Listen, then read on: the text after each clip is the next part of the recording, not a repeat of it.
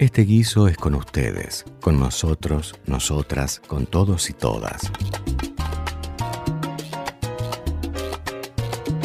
Con los que lo cocinaron desde el primer grito de libertad y con los que lo cocinan todos los días.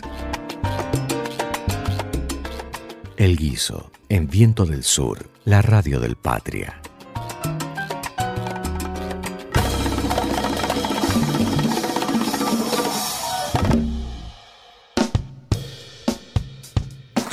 Patria.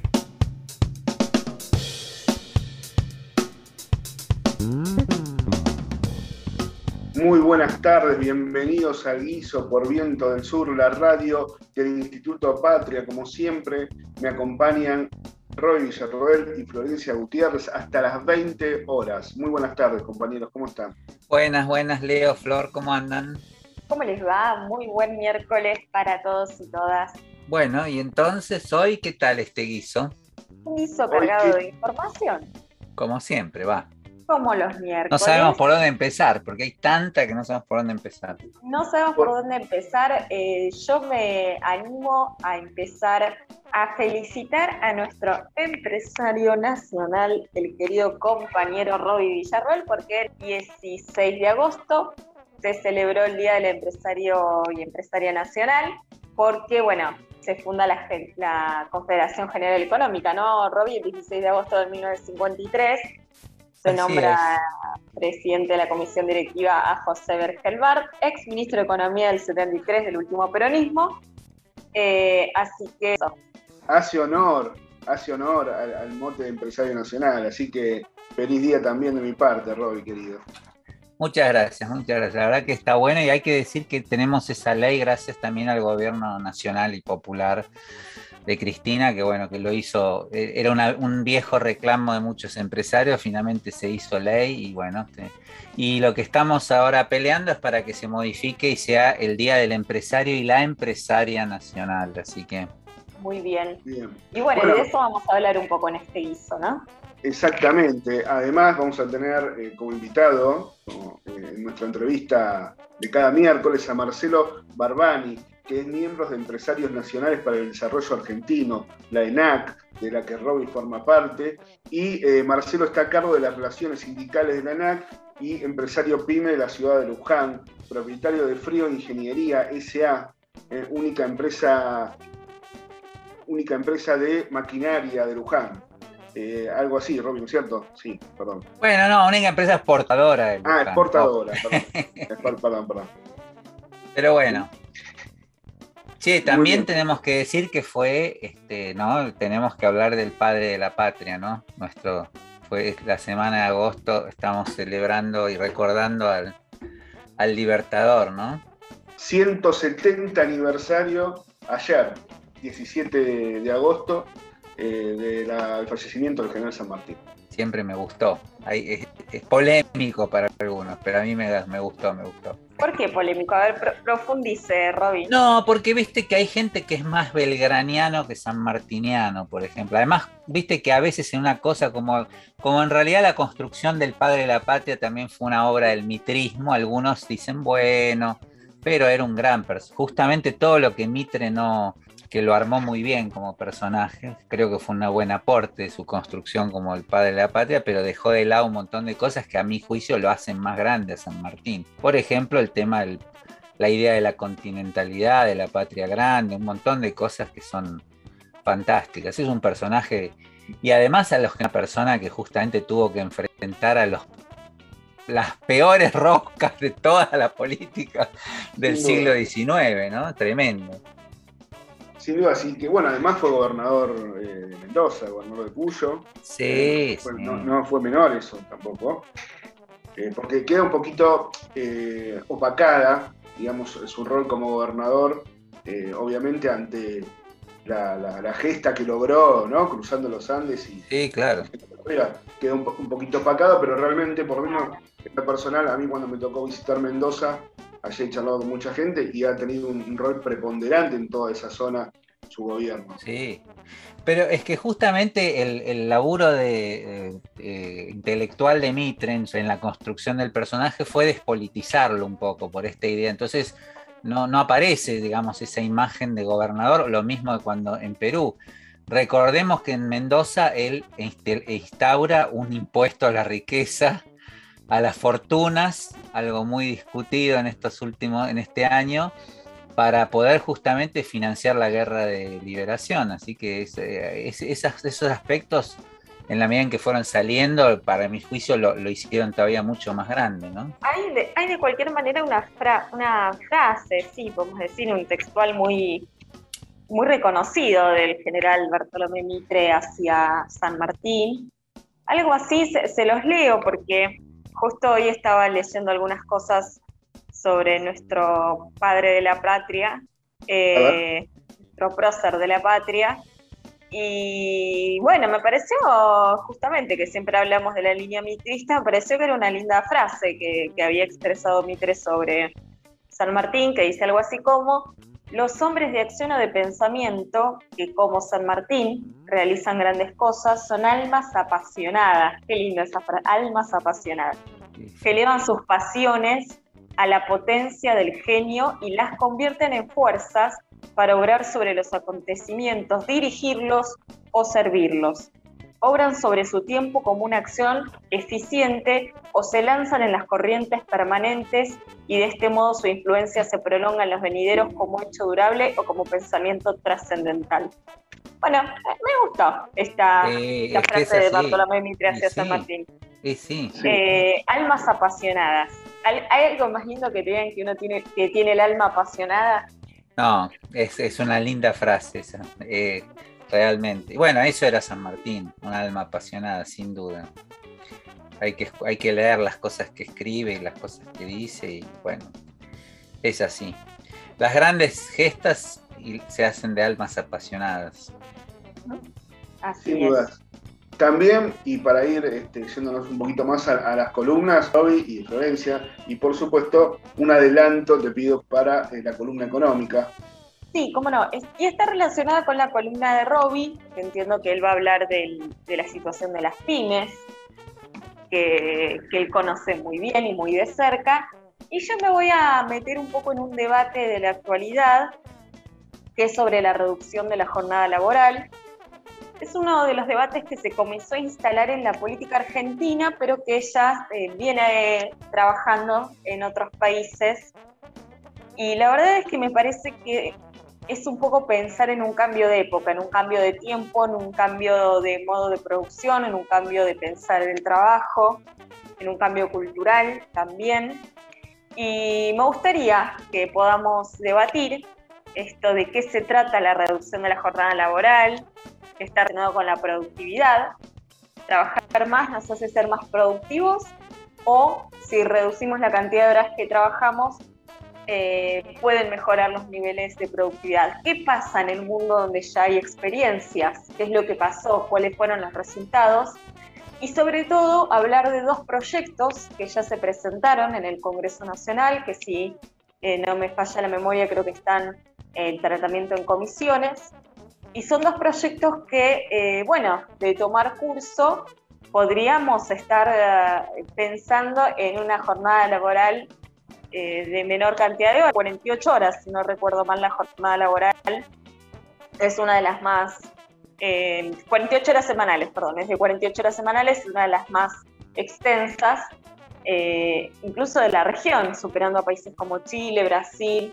Así que me parece que, que, está muy bueno, que está muy bueno que lo podamos pensar, porque acá en el guiso siempre lo que hacemos es, no tenemos verdades absolutas, no sabemos, pero sí nos permitimos plantearlo, abrir el debate, pensar y preguntar. Así que eso vamos a hacer. Así es, porque en el guiso nuestra afirmación es la pregunta. bueno, se me ocurrió ahora. Se me ocurrió ahora, ¿no? Para... Te estás sanmartiniano, estás muy sanmartiniano. ¿eh? Para, hacer honor a la reflexión. Sí, sí, perfecto. Muy bien. Bueno, yo voy a contarles un poquito, como sabemos, eh, el domingo pasado fue el día de la Quinieses, así que hay un, eh, relevamiento de experiencias de participación ciudadana de niñas, niñas y adolescente muy lindo que hizo la CENAF, va, muy lindo, muy interesante, que está bueno para tener en cuenta, que, eh, valga la redundancia, da cuenta de distintas experiencias participativas y sus características en todo nuestro territorio nacional. ¿eh? Municipios, gobernaciones que le han dedicado un tiempo y alguna política de Estado a los niños y las niñas y las niñas. Así que después quiero saber si, si recibieron algún presente por este Día de las Infancias, si tuvieron que hacer algún presente a alguien. Eh, y aparte podemos después hablar un poquito también, ¿por qué no?, de la industria del juguete, que estuvieron un... Ustedes saben que el 60% de las ventas anuales de toda la, la, industria del juguete la hacen en el mes de agosto, justamente por el Día del Niño. El 30 restante se hace a fin de año. Y este año particularmente tuvieron un promedio de ventas de más o menos 11 puntos, 11% por arriba del año 2019. O sea, por ah, arriba de la prepandemia se vendieron más juguetes con un ticket promedio en el orden de los eh, de entre los 900 y los 3 mil pesos. Así que estaban muy contentos de la industria del juguete con este Día de las Infancias. Otro sector de las pymes, ¿no? Eh, sí, bueno, es uno de los que, de los que muestran, eh, porque además es una de las industrias que más se beneficia de la sustitución de importaciones. Es decir, en cuanto hay una política que de alguna manera regula las importaciones, la industria del juguete automáticamente crece exponencialmente. Entonces, Como pasa eh, con la textil, ¿no, Robbie? Exacto. Entonces, eh, se han sumado varias cosas. Una mejora en algunos niveles de consumo, los, sobre todo con los planes eh, de cuotas, etcétera, y esto, que la industria del juguete está teniendo un crecimiento sostenido porque produce, fue, fue importante. Muy bien, bueno, eso eh, y mucho más estaremos charlando en lo que sigue del programa. Tenemos dos horitas eh, que nos quedan para disfrutar y compartir con ustedes y escuchar también buena música que siempre nos trae Leo Fernández. Y yo quiero darle la palabra a él para que arranquemos con el primer tema musical de la tarde. Leo, todo tuyo. ¿Qué tal? Buenas tardes, buen miércoles para todos. Eh, bueno, lamentablemente como hace algunas semanas vamos a arrancar con otro fallecimiento, esta vez de Piltrafa eh, para quien no lo conocen, Piltrafa era el cantante del grupo Los Violadores, eh, una de las primeras bandas de punk argentino, del género punk, eh, y la primera que se, hizo masiva. Una banda que arranca en el año 80, en, el 80, en el 82 graban su primer disco llamado Los Violadores. de ese disco vamos a arrancar el programa del día de hoy con un tema de ese disco. Una banda que tuvo muchos problemas, eh, tanto a partir de su, nombre como de, la actitud y, de la época en la que empezaron a tocar, en plena dictadura. Eh, no era muy bien visto estos muchachos con pelos parados, eh, alfileres de ganchos. y bueno, y también el contenido político que tenían sus letras. ¿no? En, este primer disco está el conocido tema Represión, uno de los temas más conocidos de, de los violadores, eh, bueno, todo lo que, lo, que significa haber hecho ese tipo de música en, esa época. También tuvieron muchos problemas con su nombre, eh, siempre, hasta me enteré hace poco, releyendo ahora un poquito las, entrevistas a, Piltrafa, que tuvo una agarrada con, la ex pareja de la Nata, por, precisamente por el nombre, donde él le aclaraba de que si hubiera estado un poquito informada, bueno, eh, no tenía que ver con violadores sexuales el nombre, sino con violadores de la ley. Eh, y bueno, le contestó irónicamente y le mandó un tiro por elevación a la nata. Eh, Pil era un tipo muy leído, muy, muy leído, este, sobre todo el tema de historia política y demás, por lo tanto no, algunas opiniones vertidas por él llaman la atención. ¿no? vamos a leer algunas cosas que él opinó sobre el macrismo durante el programa, pues también él después tuvo otra banda que se llamó Pilsen, que es la que con la que llegó hasta, hasta, hasta actualmente. Eh, pero bueno, vamos a arrancar el programa de hoy con el tema Viejos Patéticos, del primer disco Los Violadores del año 83.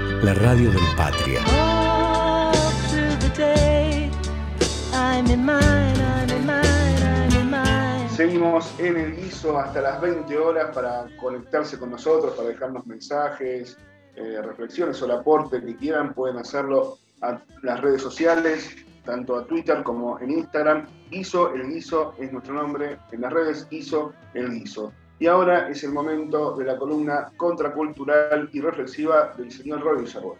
Muchas gracias, Leo Flor. Eh, hoy les quiero decir, más allá de, que vamos, que celebro que estemos, mes, quiero traer un tema que, regularmente me gusta mucho y que trabajo con compañeros pymes, que es este tema de la visibilización. Las pymes en la vida cotidiana. Le puse un título, pero ¿por qué? Porque uno de los procesos que nosotros analizamos que fueron también producto después de la dictadura eh, fue la desaparición en el imaginario del empresario nacional, en líneas generales. La dictadura fue la primera en instaurar este sentido común eh, de que la industria argentina era muy mala, que no era competitiva, bueno, todas estas historias que ya lo hemos tratado otras veces con su famoso spot de lo que le importaba era mejor, de las sillas, etc. Pero lo que fue sucediendo también, que en toda la sociedad, es la historia del empresario como una persona enorme, grande, garca en general. La idea es que el empresario es un tipo que solo, sí, en serio, que solo le interesa el lucro personal. Su rentabilidad, ¿no? Pero además uno, cuando vos nos pasa a todos, te hablan de las empresas, enseguida uno piensa Techint, eh, no sé, Fiat, o sea, las grandes empresas, las industriales, etcétera. Y lo que hubo paulatinamente desde los 70 en adelante fue una desaparición en el imaginario y una ruptura del empresario nacional pyme, que es el que mueve paradójicamente normalmente la economía. Es decir, lo que siempre nosotros desde NAC insistimos mucho, eh, mucha, poca gente sabe, en la Argentina hay casi 700.000 pymes de las cuales el 80% son microempresas, tienen menos de 10 trabajadores, son kioscos. Sin embargo, representan casi el 70% del trabajo registrado y solo producen para el mercado nacional. Los tenemos todos los días en los barrios, todos tenemos algún vecino que tiene una pequeña empresa, un comercio, un taller, y han desaparecido de la idea, tanto han desaparecido, por eso yo quería traer en la columna unos ejemplos que quiero compartir con ustedes, de que en general cuando uno habla con la gente, con los bares, con los vecinos, con... imagina siempre que las grandes cosas, los grandes productos de consumo que, que nosotros usamos cotidianamente, son de otras empresas, son de empresas grandes. Y sin embargo, estamos rodeados de productos hechos por empresarios nacionales que viven en un barrio, que tienen su empresa localizada en un pequeño lugar, que tienen cuatro o cinco trabajadores. Eh, y, tienen que ver con nuestra vida cotidiana. Por ejemplo, yo les digo, y esto tiene que ver con algo que ha pasado en la colonización eh, de la subjetividad, que es pensar en las. Por eso después los empresarios son los que vienen y te imponen las condiciones o son los que uno cree que siempre tienen que negociar. E incluso los mismos empresarios pymes tienen una especie de actitud subordinada frente a las grandes empresas. Pero yo les quiero traer una, porque también pasa otra cosa, que es que cuando uno piensa en pyme, hay una especie de prejuicio de, bueno, empresita chica, entonces debe hacer zapatos, no sé, cosas. Pero nosotros tenemos empresas pymes. Por ejemplo, no sé si ustedes saben, el 95% de los lectores para abrir un cajero automático son de industria nacional. Todos los lectores de los cajeros automáticos, bueno, cuando yo digo esto, la gente dice, oh, los lectores, ni hablemos de la SUBE, todos. Son todos de industria. En el caso, además de los cajeros automáticos, los lectores, el 95% de todos los componentes son pymes, hasta el software. Son pymes argentinas. O sea, fíjense lo que les estoy diciendo. Después, ni hablemos de textiles, por supuesto, ¿no? Que eh, lo que decía hace un poquito Flor automáticamente cuando hay una defensa de la industria con, cerrando un poco las importaciones, crecen los textiles argentinos, que solían ser además, Argentina tenía grandes empresas textiles, enormes, Grafa, Sudamtex, empresas que eran importantísimas en el mundo y que fueron destruidas, devastadas. Sin embargo, cada vez que hay algún cierre de sustitución de importaciones, vuelven a subir los textiles. Por ejemplo, las grandes marcas que todo el mundo usa eh, son diseños que se hacen en Argentina, algunos son co, pero todo el producto está hecho en la Argentina, que después le venden a Falabella, a las grandes marcas. Pero por eso digo que, eh, por ejemplo, les cuento esto, nosotros eh, hay textil, una de las empresas textiles Macalú, que hace empresa ropa deportiva, fabrica camperas, hace ya desde el año pasado, camperas y, especial para, el, para himalayistas, para los que escalan en el Himalaya y la hacen en Argentina.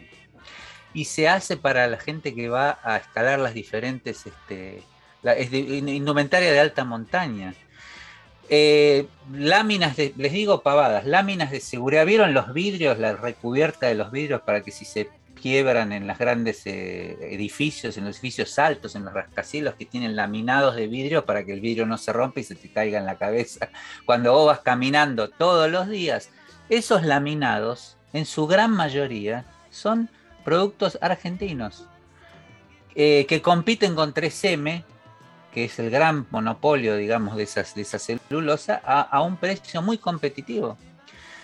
Eh, les puedo dar un montón de cosas. En la, en la Argentina hay dos o tres empresas medianas, ni siquiera son grandes, que hacen eh, máquinas y mesas de control ferroviario. Ni hablemos de antes lo que era la industria ferroviaria argentina, que eso sí fue, fue destruido. O, eh, em, eh, grandes grúas, las grúas para las, para las empresas industriales, también hechas en Argentina. Les quiero contar algo, por ejemplo, Posa Flor de, de sustitución de importaciones. Hay una empresa, Sartec Argentina, que tiene tres productos que son un ejemplo.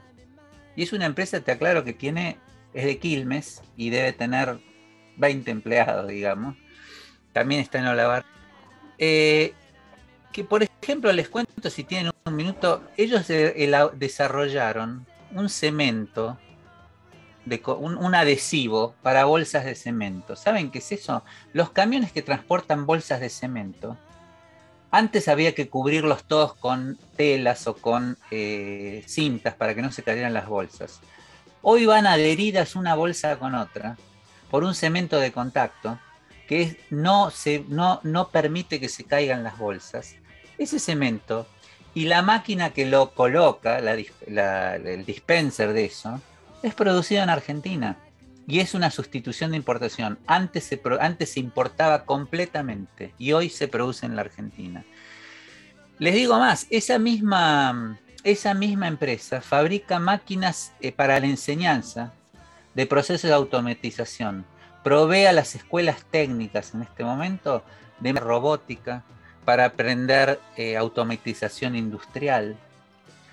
Y también es la misma empresa que hace una, un proceso, si, si, me, si me aguantan un poquito porque es interesante. ¿cómo, no? ¿cómo no? No, porque digo, es, muy interesante, porque yo cuando lo aprendí, la verdad es que no lo podía creer. Uno dice, no, no puedes creer que, sea, que está, les aseguro, yo la ver, está en Quilmes, es una empresa chica, son gente de familia, o sea, uno no imagina la gran empresa. Bueno, este eh, Certec tiene una...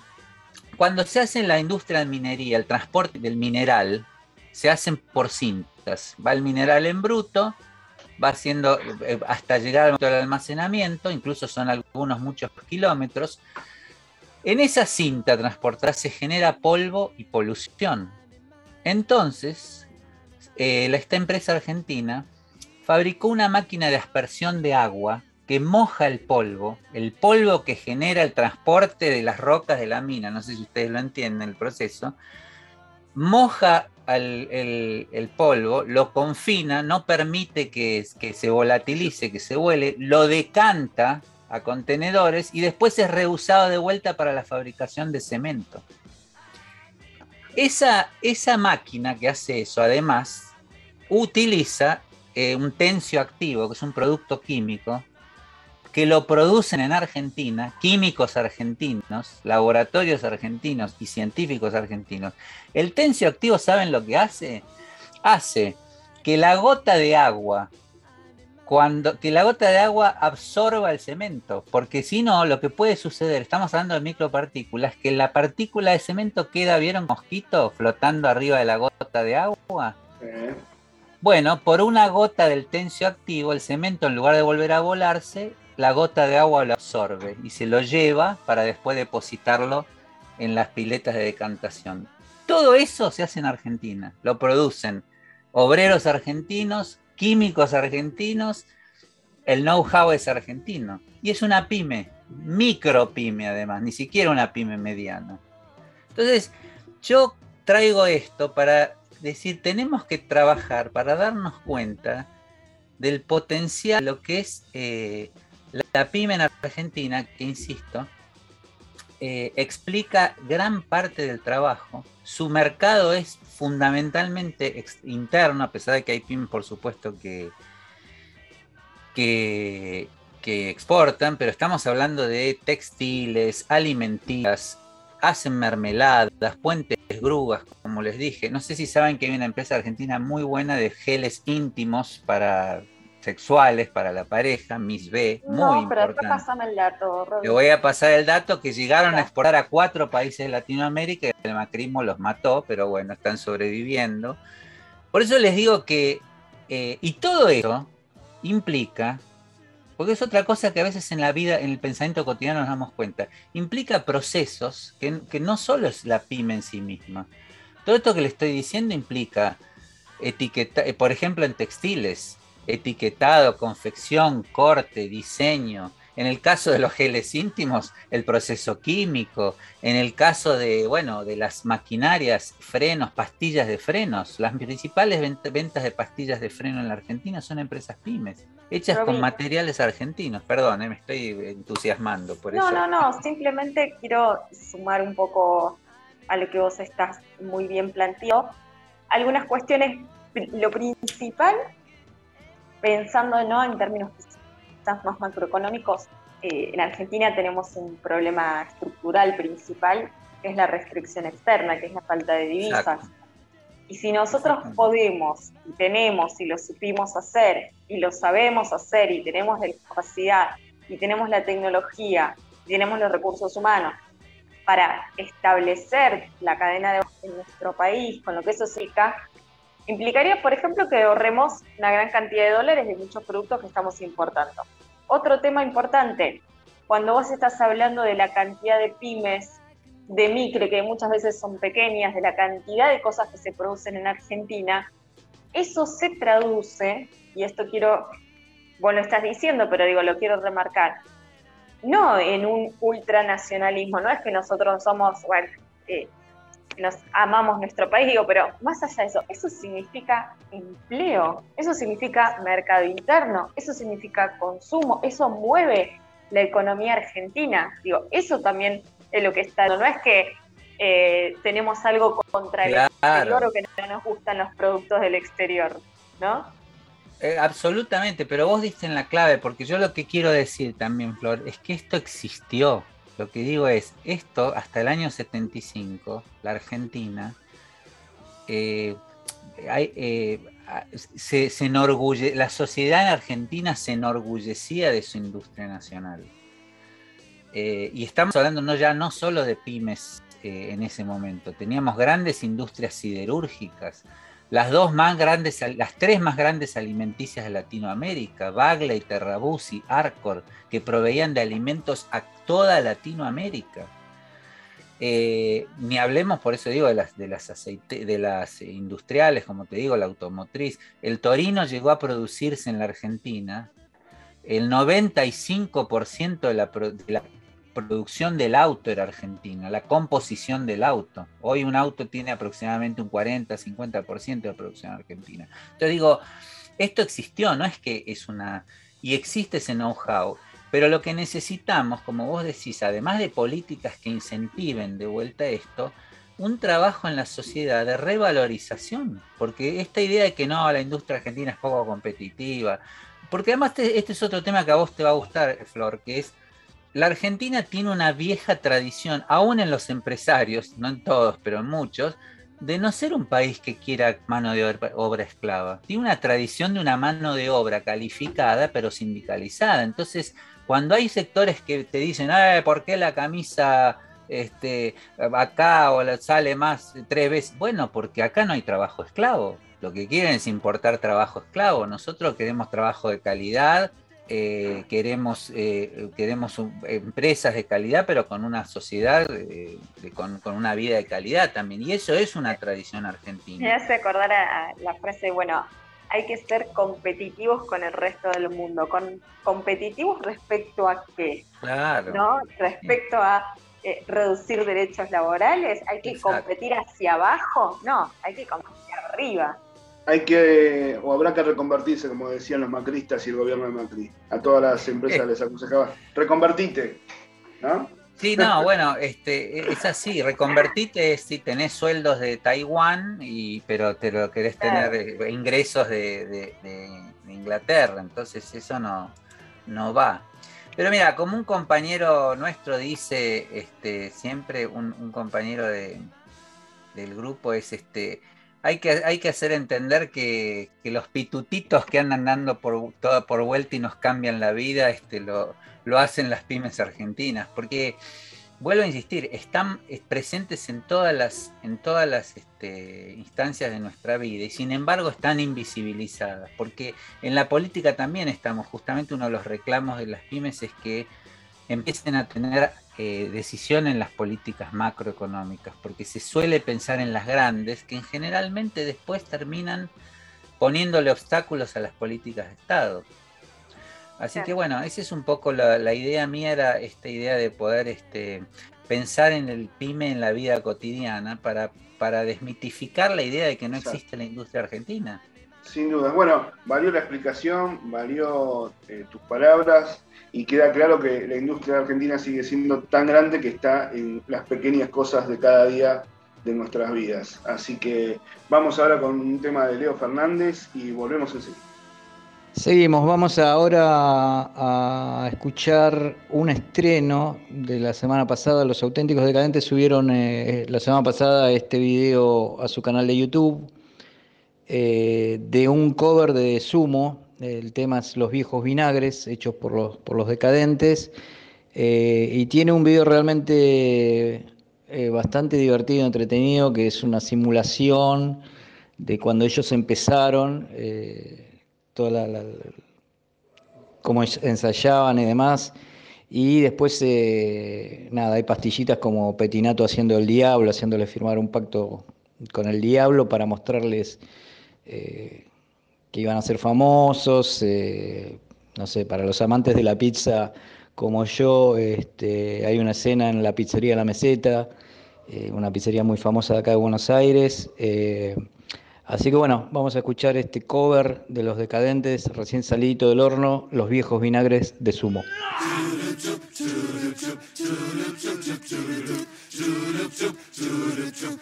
Patria.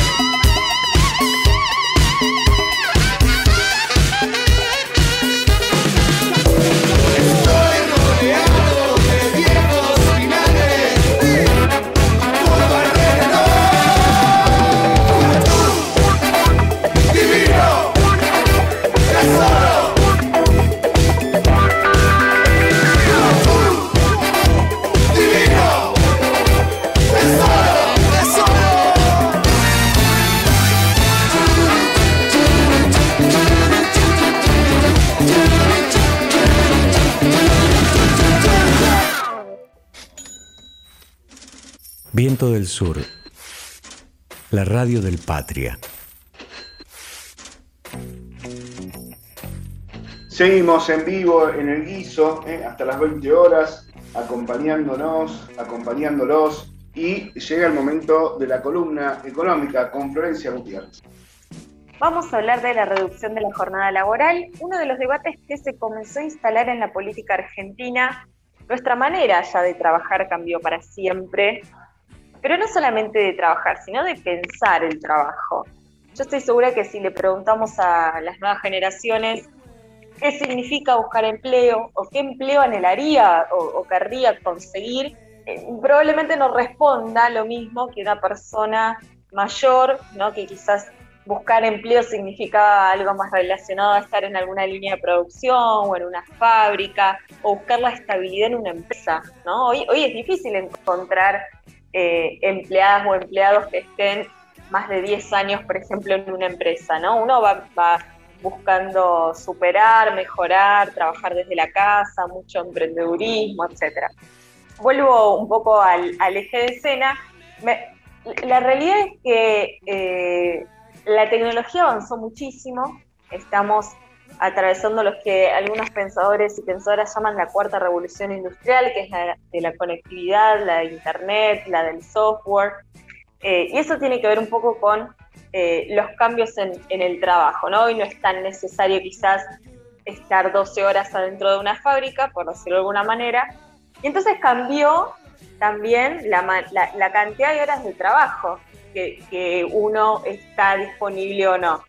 A ver, ustedes saben que las horas de trabajo uno lo piensa siempre con la productividad. La productividad la podemos definir como si fuera el dinero o el trabajo producido por hora. E, en términos económicos se calcula como el PBI dividido la cantidad de horas totales trabajadas.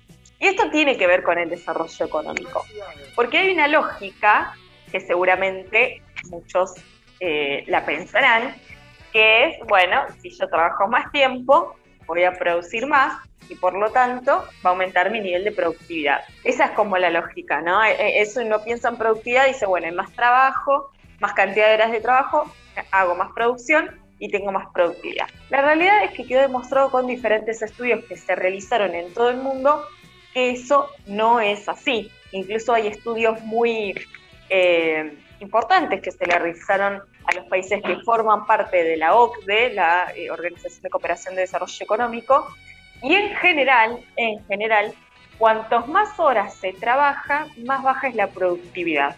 Por varias razones, porque algunos calculan que el tiempo máximo de concentración de las personas es de 20 minutos y que entonces dentro de la oficina destinamos muchísimo tiempo a otras actividades que están por fuera de la agenda laboral, como por ejemplo leemos los diarios por la compu, charlamos con nuestros compañeros, hacemos cosas que muchas veces haríamos en nuestra casa, pero en el trabajo. todo eso hace que podamos estar más horas dentro del trabajo, pero eso no significa que estemos siendo productivos. En Argentina eh, hay un referente sindical que estuvo presente, hoy hace un ratito hablábamos de la movilización que hizo la ENAC a, Plaza de Mayo, estuvo como invitado uno de los referentes sindicales eh, de bancaria, que es Sergio Palazzo, precandidato a diputado por el Frente de Todos, y fue, me parece, quien encendió la discusión eh, de la reducción de la jornada laboral acá en Argentina. Hay dos proyectos, dos proyectos que se presentaron y que están hoy en Cámara de Diputados, si mal no recuerdo, se están tratando por comisión, eh, y que esos proyectos buscan reducir la jornada laboral, que puede ser o por cantidad de horas diarias, o sea que en vez de seis sean, en vez de 8, perdón, sean 6 o puedan ser 4, o por cantidad de días, ¿sí? que en vez de ser 5 días hábiles de la semana, puedan ser 4 días hábiles. Si les parece, vamos a escuchar un pequeño fragmento eh, de lo que decía Sergio Palazzo sobre este proyecto de reducir la cantidad de horas laborables en Argentina. Que sí creo y sostengo es que hay que disminuir la cantidad de horas porque el aumento del impacto tecnológico ha producido un aumento en la productividad por trabajador que más allá que el sector empresario tiene que ganar plata porque se vive en un mundo capitalista y uno lo interpreta así, mm. debería ganar menos y con la menor cantidad de horas que trabajen los trabajadores actuales distribuir mejor ese trabajo entre todos los compatriotas que no tienen empleo. Esto me parece que es una discusión central de este tiempo y que no es una discusión que pueda tildarse de populista como muchas veces pretenden algunos comunicadores sociales de medios hegemónicos o la propia oposición que sería en este caso Juntos o Juntos por el Cambio, no sé cuál será el nombre ahora. Bueno, ahí escuchamos las palabras de Sergio Palazzo, eh, reitero, referente sindical de la de bancaria, secretario general de la bancaria. Dos cosas que yo quería decir. Él habla de eh, el avance tecnológico permite ya de por sí o per se que aumente la productividad con menos horas de trabajo. Porque ha avanzado tanto la tecnología que hoy con un solo clic hacemos lo que antes quizás requería horas de trabajo, ¿no es cierto? Eso por un lado. Y por el otro lado, él habla de reducir la jornada laboral, pero mantener el mismo salario, que nadie se confunda, estamos hablando de menos tiempo de trabajo con menos salario. No, no, fundamental, no. Fundamental, Misma hora, claro, menos horas laborales con el mismo salario y eso permitiría emplear a más personas. Claro, siempre hay resistencia. A todo lo nuevo siempre eh, genera alguna resistencia porque hay incertidumbre sobre qué, qué efecto tendría, ¿no? En Islandia, por ejemplo, Islandia es uno de los países que hizo un, estudio muy bueno en donde prácticamente eh, la totalidad de los trabajadores y trabajadoras entraron a cinco años de pruebas en reducción de horarios de su trabajo, porque ellos tenían un diagnóstico que era que tenían un muy bajo nivel de productividad y también tenían bajos niveles de ingresos en la población, porque ellos mm. le relacionaban con que tenían jornadas de trabajo que eran excesivamente largas, entonces los trabajos siempre terminaban siendo mal pagos y encima no, no, no era bueno el nivel de productividad. ¿Qué descubrieron entonces en este trabajo que hicieron estos cinco años? ¿Qué mejoró la productividad, ¿Qué mejoró la salud y el estado de ánimo de los empleados y empleadas. Muchos trabajadores expresaron que se sentían mejor, que tenían más energía, que tenían menos estrés, que podían, por ejemplo, hacer actividades eh, que generalmente solo las relegaban para el fin de semana, como por ejemplo hacer deporte, limpiar, ver a los amigos, eh, y que hacerlas en la semana los motivaba muchísimo. E incluso lo que pasaba en Islandia era que había un sector empresarial que creían que esto iba a generar un efecto contrario, porque ¿qué es lo que, lo que pensaban? Que para lograr la misma tarea en menos tiempo de trabajo iban a tener que trabajar mucho más. Entonces iban a tener que trabajar en las corridas y que eso los iba a estresar. Bueno, la realidad es que pasó todo lo contrario. Pudieron optimizar muchísimo el tiempo de trabajo. Por ejemplo, y este es un ejemplo que utilizan en el estudio, ellos dicen que eh, bajaron la cantidad de reuniones que sean por eh, presenciales o por Zoom, porque se dieron cuenta que las podían solucionar vía mail, por ejemplo, ¿no? Y eso ya les sacaba una o dos horas menos de trabajo que por ahí perdían en un Zoom, en el Zoom charlas, preguntar cómo te va tu vida y pum, y se conecta oh, y se internet y todo. Y eh, al final esto se solucionaba por un mail y nos ahorrábamos una hora de trabajo. Todo mucho más pragmático, a los papeles y, nada más. Y además, eh, Flor, si me permitís, yo eh, creo que esta es una discusión muy interesante en, en, el sentido de que independientemente del, análisis económico per se, como decís vos, es una vieja discusión eh, que ya hace muchos años, muchos años, el, socialismo había traído, que es la calidad del trabajo, ¿no? Es decir, porque lo que yo te decía, muchos dicen, no, que haya más trabajo, que haya más trabajo, pero si el trabajo es 12 horas, 24 horas a destajo, es decir, el bienestar del trabajador, la posibilidad del, descanso, la posibilidad, es un tema eh, que es parte del mundo del trabajo que hay que tenerlo en cuenta, el desperdicio del tiempo, etcétera, o sea que es un elemento central, por eso creo que Palazzo insiste también, porque vos habrás visto que el, el presidente de la UIA dijo, estamos de acuerdo, pero reduciendo los sueldos. Eh, bueno, yo esto me quería, me, das un pie, Roby, me das un pie porque yo decía que esto genera muchas veces incertidumbres y rechazos a propuestas, ¿no? Y justamente el presidente de la Unión Industrial Argentina, Daniel Funes de Rioja, fue uno de los que cuestionó eh, este proyecto que planteó una parte del sector del Frente de Todos de avanzar eh, en una ley de reducción de jornada laboral. Si le, si le parece, Rubio y Leo, vamos a escucharlo. Nosotros creemos que este, una propuesta de esa naturaleza lo que busca es repartir el trabajo y no generar empleo. Nosotros estamos convencidos desde el punto de vista de la Unión Industrial, que estamos para producir, crecer y generar empleo. Producción y empleo para nosotros están íntimamente asociados. Entonces, el, tema del tiempo de trabajo y su distribución en el sector privado, estoy hablando, ¿eh? en el sector privado industrial, eh, eh, se dirime en los convenios colectivos. Básicamente lo que dice Daniel Funes de Rioja es que, bueno, esto se tendría que dirimir en, dentro de, las comisiones, dentro de los falacia, Falacias clásicas del gran empresario, Flor, la falacia Vos fijate que él dice, ¿cómo te vas a meter en un aspecto que es del, del convenio colectivo? Hace 70 años decían lo mismo cuando los convenios colectivos pretendían este, meter el aguinaldo, por ejemplo. Primero no existían los convenios colectivos, pero entonces eh, la verdad es que es un tema de discusión política en donde se tiene que meter la política, no es del ámbito privado. no, les interesa que, se meta la política y menos con una ley. Claro. En realidad, volviendo un poco al eje, es que Argentina es uno de los países de la región que tiene una de las jornadas laborales más extensas. Eh, hoy tenemos una disposición vigente que es la de 48 horas semanales es superior a la de, por ejemplo, Chile, Brasil, República Dominicana, Ecuador, Honduras, en fin, por eso hay, y reitero, dos proyectos de ley que están con estado parlamentario en el Congreso que plantean la reducción de la jornada laboral. En el 2020 uno de los proyectos lo presentó la diputada nacional y referente también de la bancaria Claudia Ormachea. Eh, que básicamente presenta un texto para que no superen las seis horas diarias o 36 horas semanales. Y el otro proyecto que se presentó es de la, de la autoridad de Hugo Yasky, que es el titular de la CPA de los trabajadores. Son dos proyectos que de cualquier manera son compatibles, ¿sí? Esto que estamos hablando acá y que lo traemos, como decía yo al inicio del programa, no a modo de verdad absoluta, ni mucho menos, es un tema que está eh, que, tiene todo por, trabajarse y por hacer y por pensarse y por investigar, pero sí a modo de discusión y de debate, porque está planteado y, está bueno que, lo podamos pensar también acá en el guiso. Es algo que también se está debatiendo en España.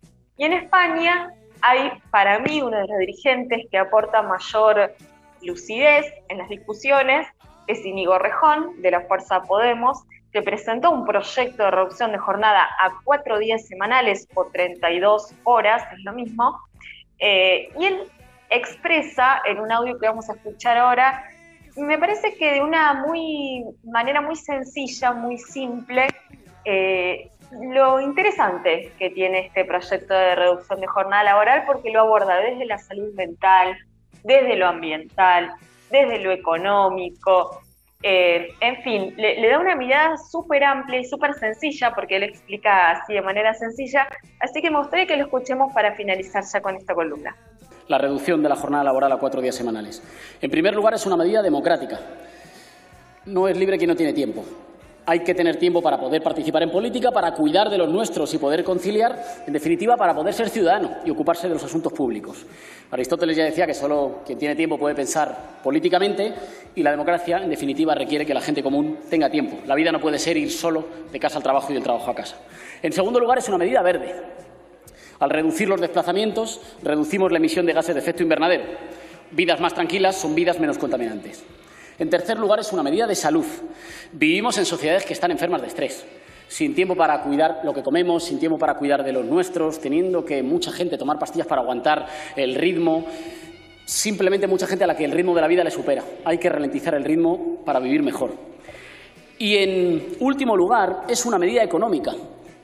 Hay que abandonar una mentalidad obsoleta que se fija solo en el número de horas trabajadas. La clave para la generación de riqueza es la productividad. Miren, en 1850 en España trabajábamos 11 horas de media y en 2015 trabajábamos 8 horas de media.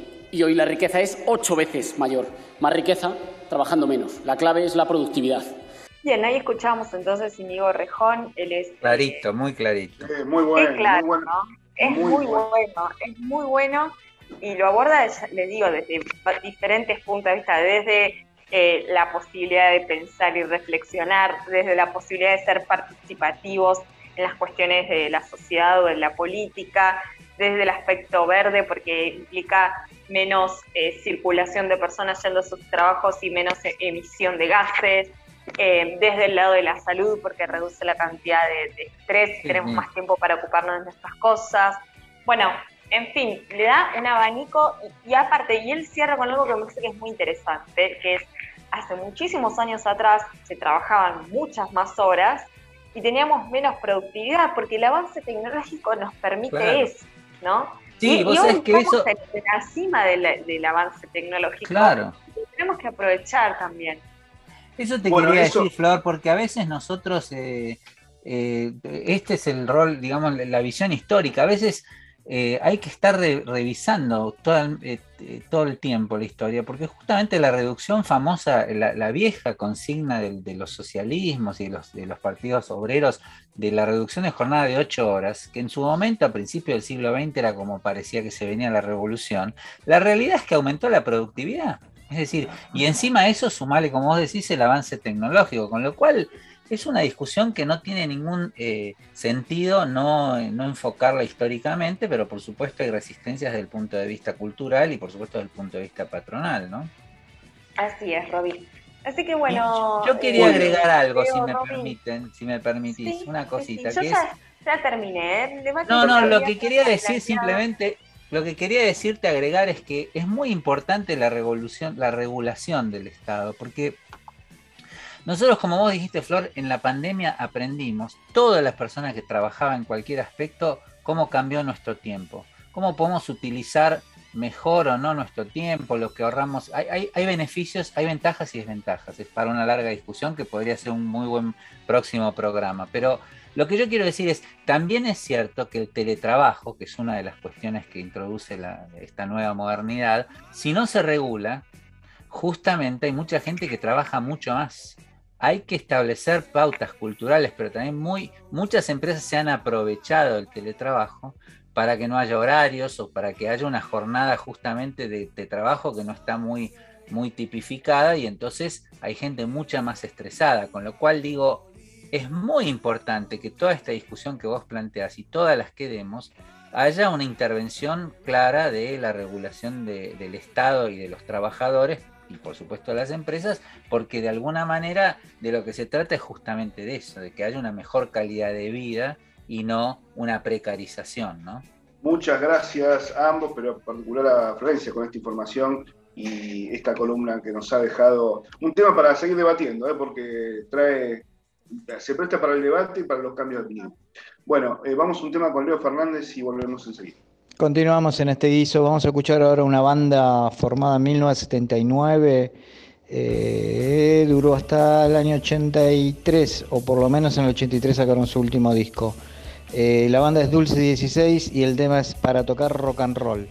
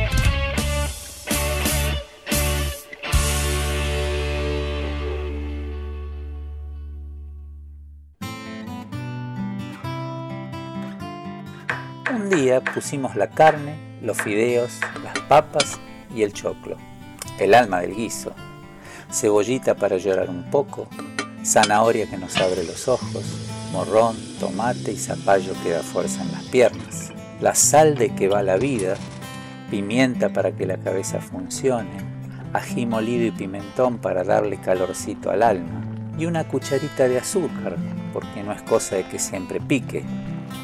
Y le dimos vuelta y vuelta al cucharón y lo servimos bien caliente con el pan del día. Y se nos vinieron a comer los invitados nomás, y comimos, y disfrutamos, y hablamos, pensamos alrededor del fuego. Y otro día se nos acabó el guiso. Pero entonces nos pusimos a cocinar de nuevo, un guiso más grande, más jugoso, más lleno de cosas ricas, con más y para más gente, para seguir llenando panzas y rascando las ollas de la realidad con nuestros comensales. Y el alma siempre calentita para soñar futuros y las manos listas para seguir cocinando, con todos y todas, ese guiso grande que es la patria. La mesa, la mesa está servida. Llega el momento del tango al guiso, nos vamos con una artista, bueno, bien conocida, la señora Adriana Varela. Vamos a escuchar de su disco Tangos de 1991 el tema de Homero Mansi, Fuimos.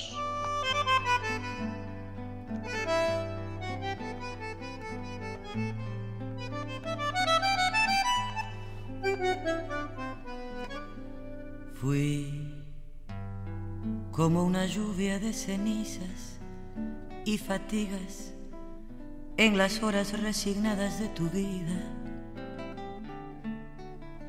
Gota de vinagre derramada, fatalmente derramada sobre todas tus heridas. Fuiste por mi culpa golondrina entre la nieve Rosa marchitada por la nube que no llueve, fuimos la esperanza que no llega, que no alcanza, que no puede vislumbrar la tarde mansa. Fuimos el viajero que no implora, que no reza, que no llora, que se echó a morir. Vete, no comprendes que te estás matando. No comprendes que te estoy llamando. Vete, no me beses que te estoy llorando y quisiera no llorarte más. ¿No ves? Es mejor que mi dolor quede tirado con tu amor, liberado de mi amor final vete, no comprendes que te estoy salvando, no comprendes que te estoy amando. No me sigas ni me llames, ni me beses, ni me llores, ni me quieras más.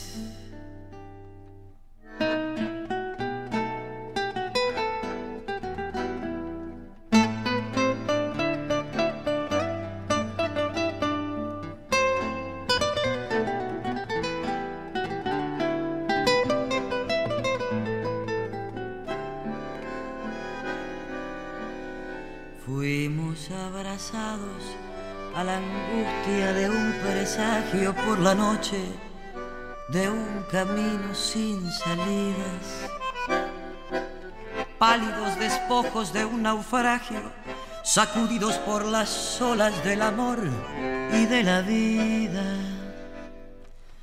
Fuimos empujados en un viento desolado, sombras de una sombra que tornaba del pasado Fuimos la esperanza que no llega, que no alcanza, que no puede vislumbrar su tarde mansa. Fuimos el viajero que no implora, que no reza, que no llora, que se echó a morir. Vete, no comprendes que te estás matando no comprendes que te estoy llamando. Vete, no me beses que te estoy llorando y quisiera no llorarte más. ¿No ves? Es mejor que mi dolor quede tirado con tu amor, librado de mi amor final. Vete, no comprendes que te estoy salvando. No comprendes que te estoy amando. No me sigas, ni me llames, ni me beses, ni me llores, ni me quieras más. Patria. Seguimos en el ISO hasta las 20 horas y estamos en el momento, en el bloque de entrevista, para charlar con Marcelo Barbani, miembro de Empresarios Nacionales para el Desarrollo Argentino, que es la ENAC, a cargo de la Comisión de Relaciones Sindicales de ENAC y empresario PYME de la ciudad de Luján, propietario de Frío Ingeniería S.A. ¿Eh? Eh, ¿Qué tal? ¿Cómo te va, Marcelo? Buenas tardes. ¿Qué tal, Leo, Roby, compañeros, compañeras? Este, bueno, muchas gracias por invitarme a su programa, El Guiso, y bueno, muy contento por estar saliendo al aire por la radio del Patria. Bueno, Marce, hoy felicitaciones porque bueno, sé que hace, dos días, el lunes, eh, se festejó, se celebró el Día del Empresario Nacional, y vos sos uno de ellos, así que antes que nada, felicitaciones. Y queríamos que nos contaras, bueno, un poco cómo fue la celebración y cuál, cuál es hoy, digamos, empezar un poquito con ¿Cómo ves vos la, situación de las pymes ante el contexto general, no? Bueno, con respecto al acto de ayer, la actividad de ayer, la verdad que fue como un enchufe de energía, ¿viste? Porque hacía con algunos compañeros y compañeras más de un año que no nos veíamos, dada la situación de la pandemia, bueno, que todos conocemos, y volvernos a encontrar, y nada menos que en Plaza de Mayo, y hoy encontrarnos en la Plaza de Mayo que no tenía vallas, ¿viste? Llegamos hasta la puerta de la Rosada prácticamente, la verdad que es una bocanada de aire fresco y nos da muchas ganas de seguir trabajando. Eh, la razón de la reunión de ayer fue porque se cumplió un aniversario más del Día del Empresario y la Empresaria Nacional, determinado por ley 27.108 del año 2015, y desde ese año nosotros los miembros de NAC nos, nos juntamos, hacemos algún evento. Esa fecha conmemora la creación de la CGE, que condujo desde 1953 de José Belgelbar, y bueno, nos parece una fecha más que adecuada para conmemorar a, a, este, a, esos, a esos patriotas de los, de los años 50, del segundo gobierno peronista, y, y bueno, y, y, además para nosotros, este, lo que te incluyo, Roby, representa un desafío, a ver si estamos a la altura de semejante este, dirigente, ¿no? Así que bueno, nos, nos estamos formando, nos estamos formando. Sí. Sí, y vos, eh, ¿cómo, eh, eh, cómo, cómo ves en este contexto un poquito, creo que se planteó en el acto justamente una serie de, iniciativas para salir adelante, de desafíos que tienen las pymes. No sé si vos querés contar un poquito cuál es la idea o cuál es tu idea, incluso desde tu propia actividad, ¿no? Yo creo que las pymes venimos en, en este momento en franca recuperación, excepto que te dediques al gremio del turismo o al, al este, si tienes un restaurante, o sea, gastronómico, la están pasando realmente muy mal, pero el resto de los gremios están en una franca recuperación. Incluso estamos muchos mejor que, que en aquellos años del 2018, 19. Llegamos, llegamos galgueando al final del gobierno de Macri. Este, pasamos, la verdad que nos, tocó vivir en carne propia a mí, que bueno, soy, soy grande, pero no tan grande, no, no, no había vivido otro industricidio en Argentina, fue este, fue tan veloz, tan rápido, en el que en dos años quedamos, quedamos este, prácticamente totalmente desarmados, sin stocks, eh, sin posibilidad de participar del, del mercado interno, sin, sin salarios. Eh, la verdad que quedamos, quedamos muy mal y estamos recuperándonos de a poco, a pesar de la pandemia, Hoy el que te diga que la está pasando muy mal con una pyme, la verdad que hay que habría que ver por qué, ¿no? Pero hoy estamos mucho mejor que en 2019, por ejemplo. Y eso es una señal importantísima, ¿no? Sí, claro. Con pandemia y todo. Sí. Marcelo, ¿querés contarnos eh, un poco más eh, a qué, cuál es tu actividad, a, a, qué te dedicas? Roby nos contó algo, pero si, si, querés contarnos un poco más de cuál es tu actividad y, y, a qué te dedicas. Yo, yo, soy proveedor de, la, de industrias, este, no, no, no, fabrico nada que pueda vender al público, mis clientes son otras industrias y por eso siempre tengo el termómetro de cómo está eh, en, sí la industria en general, porque si me compran o no me compran, sabían que no todos me compran a mí, no soy tan competitivo como para que todo el mundo dependa de mí, pero es un termómetro. Incluso, digamos, cuando las grandes trabajan, nosotros también trabajamos porque eh, en nuestro caso parece que a veces sí se cumple eso de que se derrama el vaso y agarramos también trabajo que no, no tiene que ver con grandes proyectos ni empresas eh, este, faraónicas ni multinacionales, pero agarramos buen trabajo y estamos bien.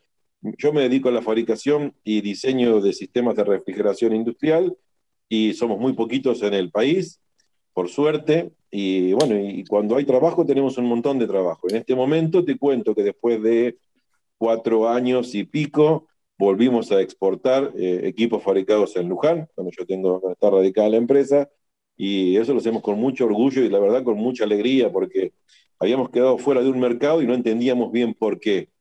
Y seguramente que tenía que ver con, la, con, con el desenvolvimiento de la macroeconomía. Argentina no pasó a ser un país confiable y hoy por lo menos nos, nos empiezan a preguntar precio de vuelta y ahí participamos de las cotizaciones y, y volvemos a ganar proyectos en el exterior. La verdad que nos pone muy, muy contentos y seguro que tiene que ver, porque no puede ser casual que llegado el macrismo en el 2016 nos quedamos sin ese, sin ese mercado y a partir de ahora lo vamos ganando de vuelta.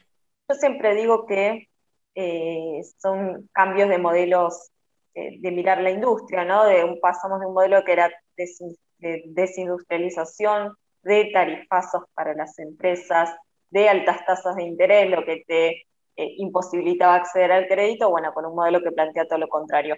Ahora, yo lo que te quería preguntar, Marcelo, vos hace un ratito hablabas de la CGE, que en parte nace con un rol importante, sobre todo a lo, referente a las pequeñas y medianas empresas, eh, con un ideario quizás, ¿no? De desarrollo industrial autónomo, vinculado al mercado interno, pero, y acá quería llegar al punto, con un pacto, una base entre pacto de trabajadores, empresarios y Estado, ¿no? Que, que, permite impulsar el consumo. ¿Cómo ves vos hoy ese pacto entre trabajadores, empresarios y Estado? ¿Crees que están todos en la misma sintonía? ¿Crees que se tiene que trabajar más? Bueno, lamentablemente no estamos igual que, el, que en el 53, cuando lanzaban ese pacto entre Perón y Helvar y la, y la CGT. Eh, creemos que en este caso debemos, eh, las, las los este, empresarios nacionales, que era parte de aquel pacto, o sea, el, pequeño burgués de la Argentina, pequeño burguesía que se fue destruyendo, que ya no existe, o sea, hoy perteneces al sector agroexportador, perteneces a la oligarquía o a la alta burguesía, que son los, los, dueños, y generalmente son CIOs, ni siquiera son dueños de empresas grandes, bueno, pero perteneces a ese sector, y sector que además siempre tuvieron una, una, una alianza en la que no desarmaron, a veces la industria pasa de un lado a otro, pero siempre está en alianza con el sector agroexportador. Después se suma un sector nuevo, aparece en los 70, vos sabés, el sector financiero, y ellos siempre son parte del mismo pacto, pero el pacto nuestro, que el que, el que defiende el mercado interno, el, el, el que además ha sacado a la Argentina de todas las crisis posibles, es, el, es la alianza entre trabajadores y empresarios nacionales. Y hoy no está fortalecida, estamos intentando fortalecerla, refrescar la memoria, estudiar, formarnos para saber eh, cuáles son las bases que sustentan lo que nosotros estamos este, y, militando para, pero este, nos está faltando una parte importante, vos lo, lo nombraste, nos falta la parte del Estado. El Estado hoy por hoy no es garante de esta, de esta alianza, no es garante de este pacto, y de a poquito es como se van comiendo los reclamos del sector y de los sectores. Y bueno, sí, queremos estar en la mesa de las negociaciones, queremos estar en la mesa donde se toman donde se toman las decisiones, pero todavía no estamos, no, no somos ese este, sujeto político, éramos hace... ¿Por qué crees este, que no? Creo que, creo que hay este, malformaciones ideológicas incluso de compañeros que no le permiten ver este, más allá de la necesidad urgente de salir, por ejemplo, a mercados internacionales en los que las pymes estaríamos un poquito relegadas. Si vamos a exportar mañana y queremos los dólares de mañana, es mejor negociar con Toyota que con Marcelo Barbani en Luján. Eso es claro, ¿no? Hay, una idea que nosotros eh, a veces hemos discutido también. Está bueno lo que vos planteás, porque las intenciones, porque lo que hoy sucede, y disculpen que me meta, pero soy parte, la realidad es que hay un, sector del gobierno actual que funciona muy bien con las pymes. Nadie puede dudar de todo lo que se hizo de la Secretaría de Pymes, todo lo que fue el apoyo, pero hay un momento, hay un lugar que creo que ese es uno de los que, Flor, que vos planteabas, cuál era eh, uno de los reclamos que estábamos haciendo eh, el lunes pasado, incluso antes, que es estar más en las mesas de decisiones, porque hay una idea, incluso en el espacio nacional y popular, todavía de pensar a la gran industria como la industria de los 50. Y en realidad, como decíamos antes en la columna, la Argentina es un país lleno de pymes y las grandes, en su gran mayoría, son multinacionales o están muy ligadas al capital financiero. Entonces, hay una necesidad de sentarlas en los lugares de decisión, porque se sigue pensando que el desarrollo es con la gran industria generadora de, eh, como se la pensaba en los 50. Son discusiones políticas que hay todo el tiempo. Entonces, a veces eh, está esta cosa de no, no pensar en, esta, en el micromundo cotidiano de las empresas que tienen además sus especificidades. Yo creo que esa es una, es una traba ideológica que todavía funciona, más allá del poder importante de las multinacionales, ¿no? Bueno, per permitime agregar que también el Estado empresario se perdió, digamos, el Estado empresario además generaba inversiones y que esas inversiones en las que participaban muchísimos talleres y muchísimas pymes, hoy el Estado, el Estado este, inversor no existe, por lo tanto dependen, en este caso, del desarrollo de las empresas grandes. Yo creo que las empresas pequeñas como las nuestras tenemos mucho más para dar y hoy, hoy por hoy, eh, digamos, yo no te voy a decir que estamos siendo relegadas porque acabamos de recibir la ayuda más importante de la historia económica argentina en este pasado año. No estamos, no estamos olvidadas por el Estado, pero creo que el Estado y algunos compañeros que conducen el Estado en, este, funciones muy relevantes no tienen la visión de que pueden producir este, 500.000 pymes. Y, sí saben muy bien que pueden producir 20 empresas multinacionales o 20 empresas grandes. Les iba a pedir que eh, Marcelo nos acompañe un tema musical y después retomamos y seguimos con, con la entrevista. Con mucho gusto, con mucho gusto. Vamos a un tema musical con Leo Fernández y ya volvemos. La semana pasada, en el día del cumpleaños, eh, no recuerdo bien qué día exacto fue, pero sé que fue la semana pasada, cumpleaños de Gustavo Cerati, eh, se publicó un video inédito de la banda de ese entonces, eh, grabado en el 2002, el video, por eso digo, de ese entonces, era la gira del disco Ahí Vamos, creo que es su segundo disco solista, sí, creo que es su segundo disco, tercer disco solista tercer disco solista, ahí vamos. Eh, este video se filmó para pasar durante la gira en la pantalla arriba del escenario, sincronizado con lo que tocaba la banda en vivo. Se utilizó para esa gira, que fue una gira corta, y eh, bueno, lo habrán visto la gente que fue, que fue a ver esa gira. Pero bueno, ahora lo editaron eh, y bueno, lo publicaron como video inédito, así que bueno, también los invito a verlos eh, y vamos a escuchar el tema de ese video, No te creo, Gustavo Cerati.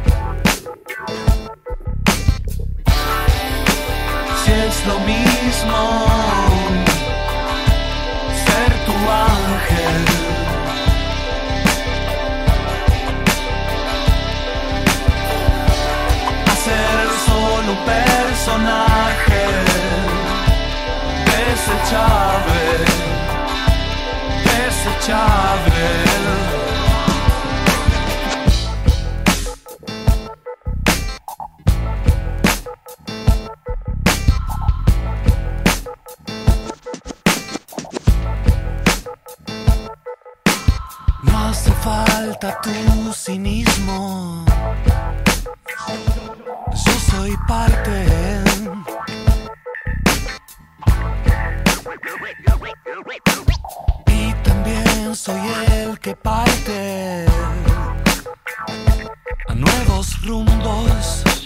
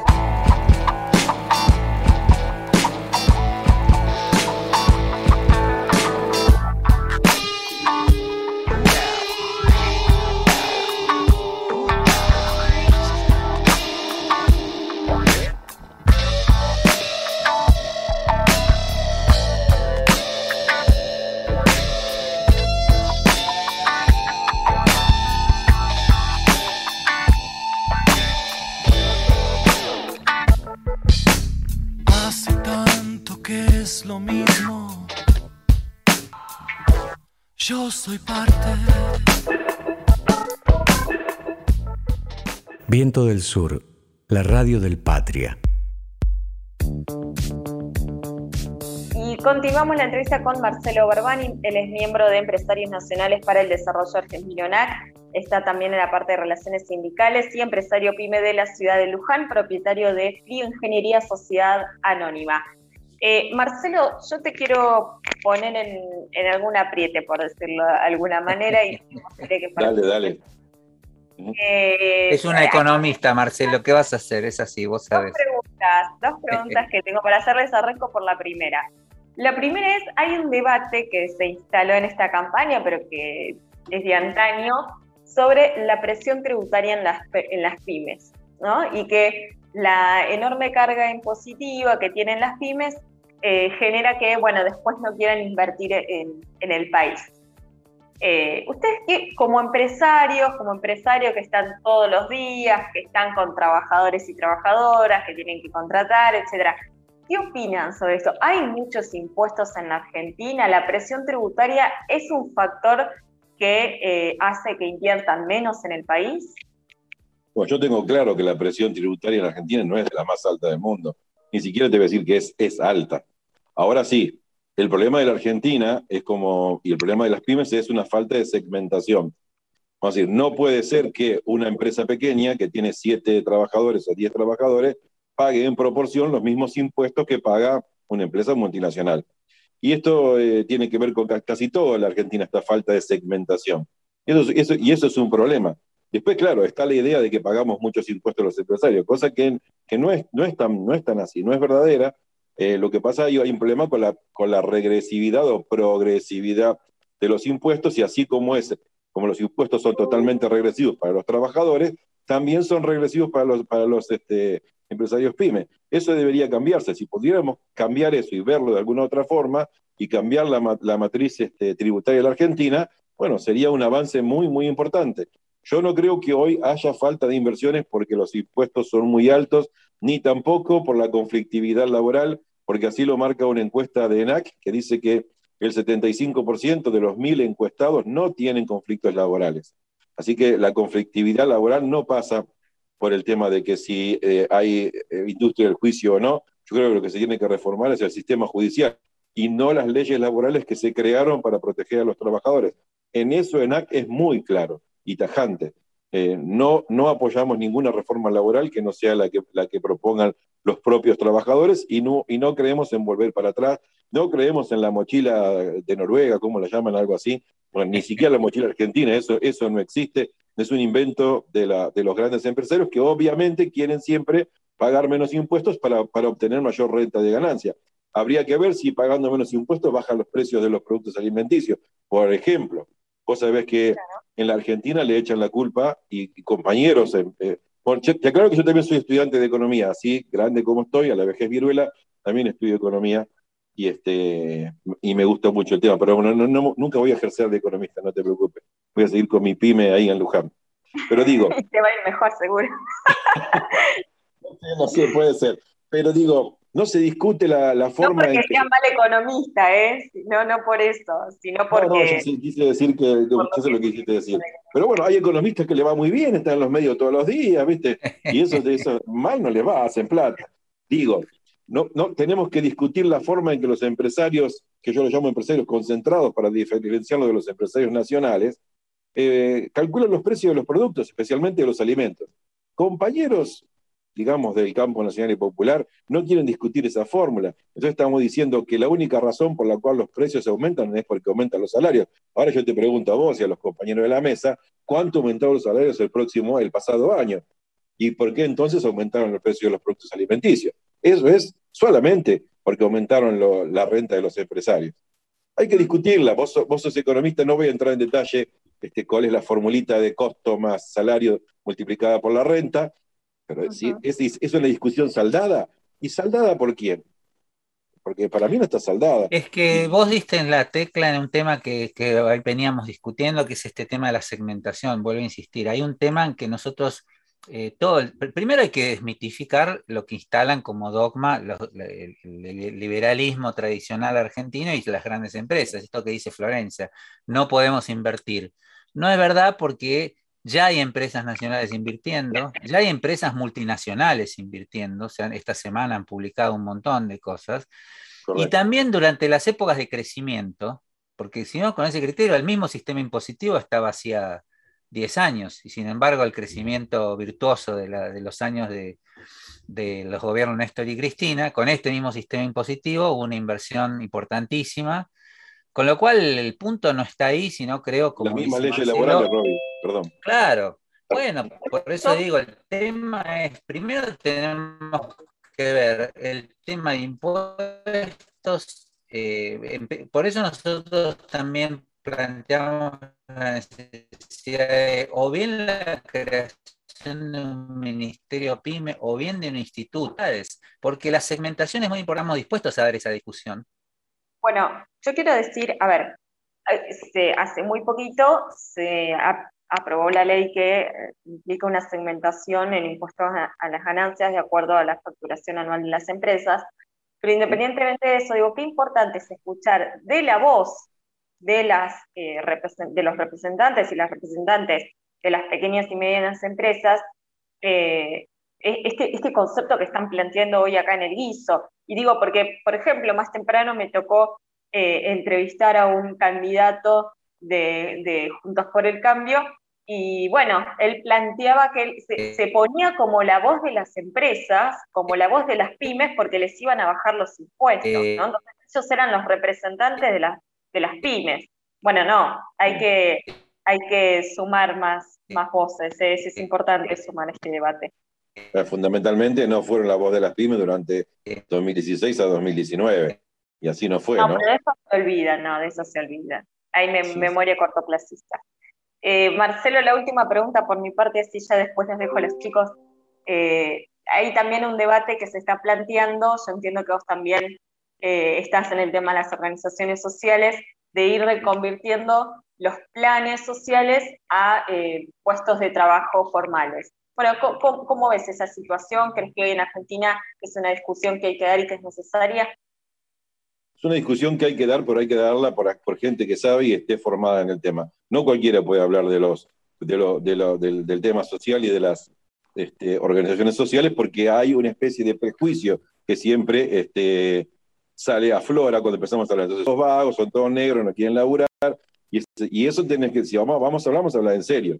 A ver, hay 6 millones de personas que hoy pertenecen a lo que conocemos como economía eh, popular. Digo, ¿qué pasa con estos 6 millones de argentinos y argentinas? Pasó una cosa muy seria. Llegaron tarde al reparto, de puestos de trabajo, llegaron tarde a los cargos que tenía para repartir el capitalismo y quedaron afuera. Entonces tienen que hacer lo que nadie quiere hacer. Entonces tienen que juntar los cartones de la calle, pero que nadie otro lo quiera hacer. Y encima nosotros queremos que los que junten los cartones no cobren nada, que lo hagan gratis.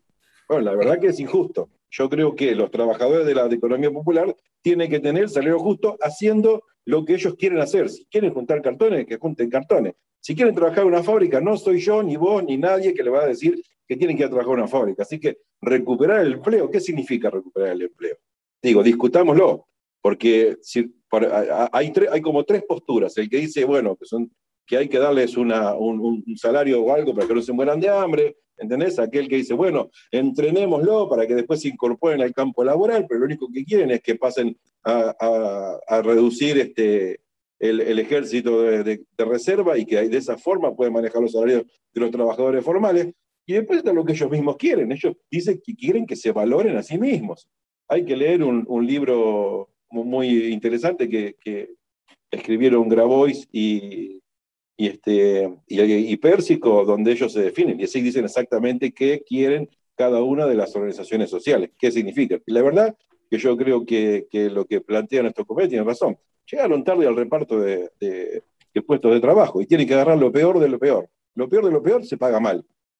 Y, y- ese trabajo que ellos hacen es fundamental para la economía argentina, es fundamental para la sociedad.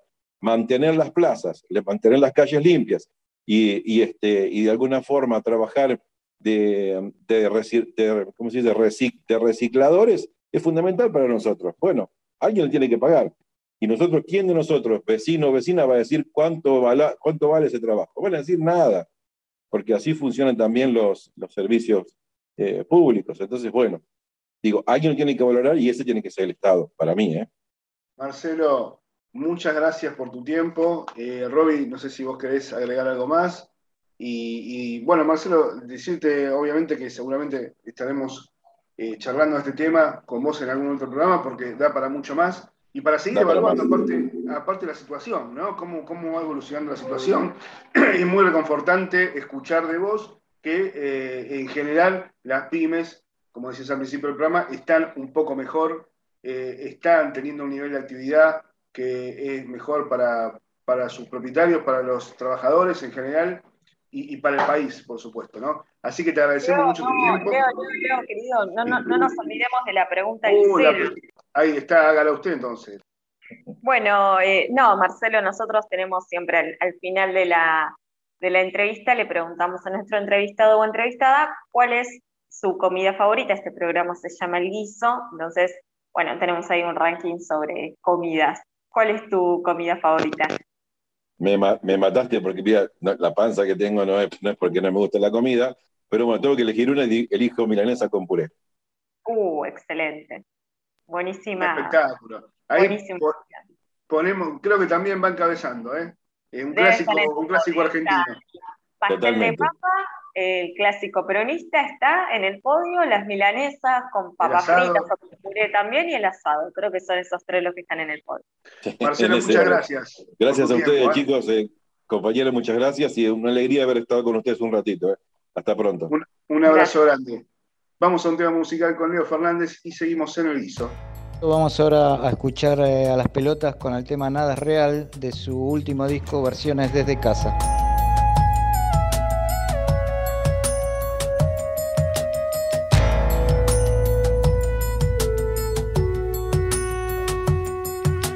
Nadie es dueño del cielo, nada es real.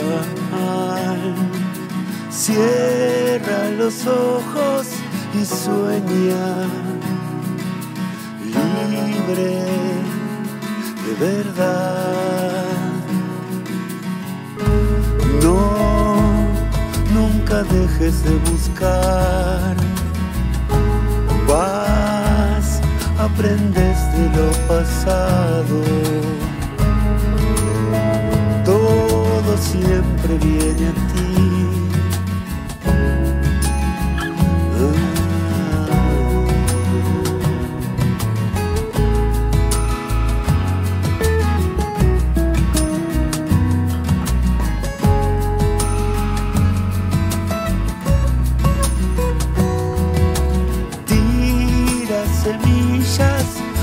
suelo, algo crecerá. Es el jardín, es presente, tierra sin labrar. No, nunca dejes de buscar.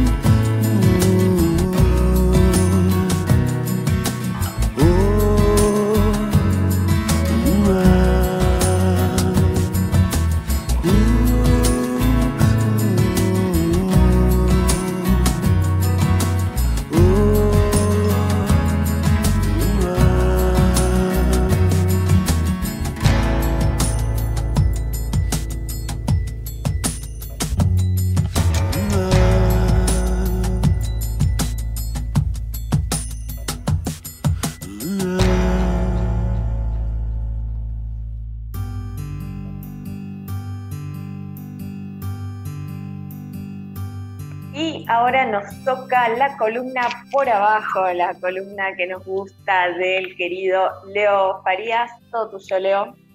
Bueno, hoy vamos a charlar un poquito sobre los niños, las niñas, las niñas. Eh, la semana pasada, el, domingo fue el Día del Niño, y no sé a ustedes que si se les habrá tocado regalar a muchos, a mí en particular sí, a mi hijo uno, no sé ustedes, y acá les doy la palabra, a ver qué me dice. Eh, bueno, yo le, voy a decir algo. Primero, eh, no tengo nietos todavía, eh, pero mis hijos, eh, pero tengo unos sobrinos a los cuales les compré algunos, sobre todo el- uno que es el más chiquito. Y yo siempre les regalo algo a mis hijos. Mis hijos ya tienen cerca de 30, les aclaro, pero algo les regalo, ya alguna cosita siempre por el Día del Niño les sigo regalando. No juguete, pero bueno. Tenemos tenemos que, que regalarle a nuestro niño interior siempre. Absolutamente. particularmente tengo un sobrinito que nació hace muy poquito, tiene un mes y medio, pero bueno, como ya recibió muchos regalitos en su momento, no, no me tocó comprar otro regalito, pero sí les puedo traer información, como yo siempre estoy con los números económicos, de que el juguete o los juegos, mejor dicho, que más se vendieron en estas fechas eh, son los juegos de mesas como por ejemplo el rompecabezas o Mm. esos juegos estratégicos, bueno, esos fueron los más vendidos en, en esta fecha de, de las infancias. ¿eh? De paso les tiro el dato.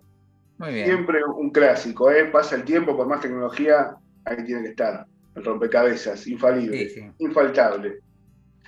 Yo lo que les quiero traer hoy es un relevamiento de experiencias de participación ciudadana de niñas, niñas y, y adolescentes juntamente, que es un informe que elaboró la CENAF y que da cuenta de experiencias de participación ciudadana y sus características en el territorio nacional. Les cuento que la Secretaría Liga Nacional de Niñez, Adolescencia y Familia, la CENAF, del Ministerio de Desarrollo Social de la Nación, presentó el informe Relevamiento de experiencias de participación ciudadana de niñas, niños y adolescentes, el material disponible en la biblioteca virtual de la Secretaría, y es acá donde quiero em, empezar a contarles que en, nuestro, en nuestras redes, en Instagram y en Twitter, pueden encontrar el link para bajar y ver el informe. ¿eh? El material disponible en la biblioteca virtual de la Secretaría sintetiza los resultados de un relevamiento realizado por los equipos técnicos territoriales de la CENAF, dependientes de la Dirección Nacional del Sistema de Protección, con el propósito de describir un panorama general en torno a las formas que asumen las experiencias de participación ciudadana a lo largo del país.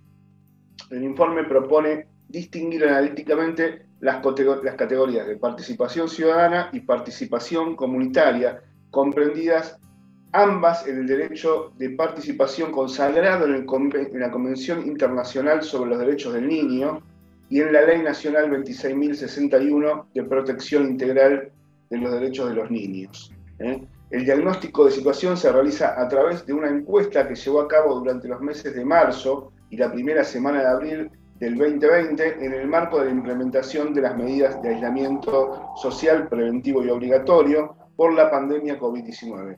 La muestra comprendió 284 experiencias de 22 provincias distintas. El 74% de las experiencias de participación relevadas es de carácter municipal, el 17% corresponde a iniciativas impulsadas por organismos provinciales, mientras que el 9% es de alcance nacional.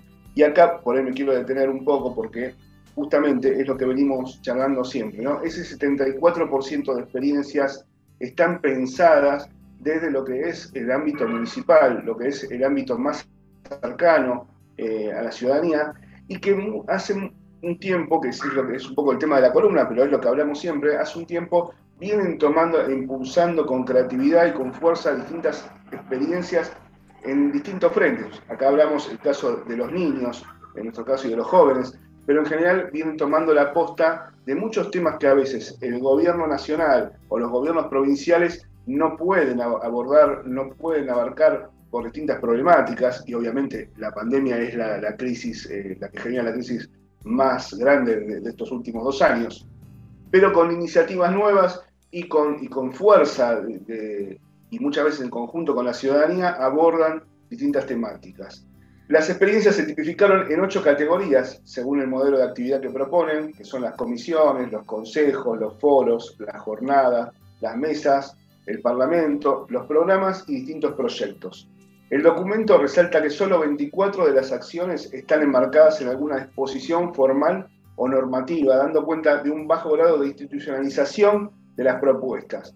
Es acá lo que venía diciendo. Poca institucionalización porque surgen muchas eh, iniciativas que vean por fuera, que luego con el tiempo van tomando forma institucional, pero muchas veces las experiencias participativas eh, surgen de a veces de alguna idea, de algún proyecto, de alguna propuesta de algún vecino o de algún funcionario que por ahí eh, se le ocurre y lo presenta en los municipios y a partir de ahí se pone en marcha el trabajo. Asimismo, durante los meses de septiembre, octubre y noviembre de 2020 se llevó a cabo un segundo relevamiento complementario realizado a través del Consejo Federal de Niñez, Adolescencia y Familia, que es la COFENAF, en el que se consultó específicamente acerca de la participación institucional en los órganos locales, provinciales y las federaciones provinciales junto a las mesas locales para contar con un mapeo y estado de la situación un poquito más amplio. A partir de la lectura de los datos, el informe ofrece un análisis cuantitativo y cualitativo de este tipo de experiencias y luego presenta las principales conclusiones arribadas y las posibles estrategias de acción, que esto está bueno para destacar porque esto es lo que deberían tomar eh, muchos gobiernos locales. ¿no? Tal vez las conclusiones arribadas y las posibles estrategias de acción. Además, brinda herramientas conceptuales para profundizar en torno a la protección integral, la promoción de los derechos de niños, niñas y adolescentes y la garantía del derecho a la participación a través de la promoción y el fortalecimiento de espacios institucionales. Eh, esto, este informe completo lo pueden descargar del de, eh, sitio argentina.gov.ar, noticias, pero que lo tienen en el link de nuestras redes. Ahí mismo le dejamos le indicamos dónde descargarlo. Me parece muy interesante para los compañeros que trabajan en las temáticas de participación ciudadana tener esto en cuenta porque es algo, es un informe muy completo que está disponible, que es libre, gratuito y que lo pueden descargar para empezar a, ver y a chusmear y de paso para abrir un poco el horizonte eh, en las distintas eh, iniciativas que, existen en los municipios. Siempre nos traes, Leo, este, eh, noticias esperanzadoras ¿no? de, las comunidades trabajando y la ciudadanía iniciando actividades por abajo. Está bueno eso, la verdad que ojalá este, se, multipliquen, ¿no? Siempre estas iniciativas son eh, propositivas, digamos, ¿no? Porque siempre traen todo lo que surge de la participación, siempre en general es bueno, ya sea de forma por la oposición o por la positiva, siempre trae buenos resultados. Así que bueno, veremos eh, cómo evoluciona esto, pero realmente me parece un informe muy, muy concreto, muy sólido y que sirve de ejemplo para quienes trabajan o militan en algún, en algún municipio, eh, ya sea eh, acá, en La Quiaca, en Buenos Aires, en cualquier lugar. Hay ejemplos para todos con las diferentes idiosincrasias de cada territorio y ahí está la riqueza del informe. Uno puede ir tomando eh, ejemplos y tratar de copiarlos, imitarlos en el lugar con que, que, vive, que trabaja o que reside. Así que bueno, esto ha sido todo por hoy. Eso es todo, amigos. Eso es todo por hoy. Vamos a un tema musical y volvemos. Nos vamos ahora en este segmento musical a escuchar a Paul McCartney de su último disco McCartney 3, eh, un tema en el que participa Beck, el artista Beck, y en el que tiene un video bastante divertido en el que aparece Paul McCartney, pero en la época de los Beatles. Eh, o sea, o es alguien muy parecido, o está hecho por computadora. Eh, y se la pasa bailando todo el video. Muy, muy divertido, muy, muy risueño eh, ver a, al Paul McCartney Beatle bailando como si fuera en la actualidad. Entonces vamos a escuchar del último disco Paul McCartney, McCartney 3, eh, junto a Beck, Find My Way. Find my way. I know my left from right because we never close. I'm open day and night.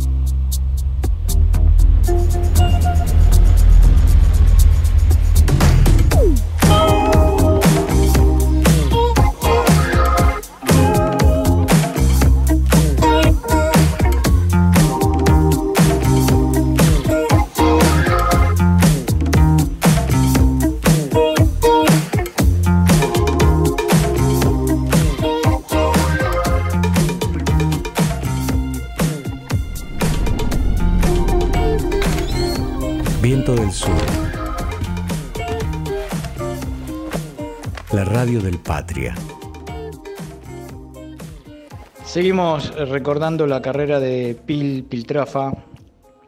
Ahora vamos con su segunda, después de los violadores, Pil forma Pilsen, que es la banda que vamos a escuchar y que es la que llega hasta la actualidad. Eh, vamos a escuchar eh, de su último disco del año pasado, Carne, Tierra y Sangre, el tema Reino Criminal, que arranca eh, diciendo se divierten los, los boys del Newman, están todos bajo un sol feliz, en clara referencia a Macri y sus amigotes del colegio Newman.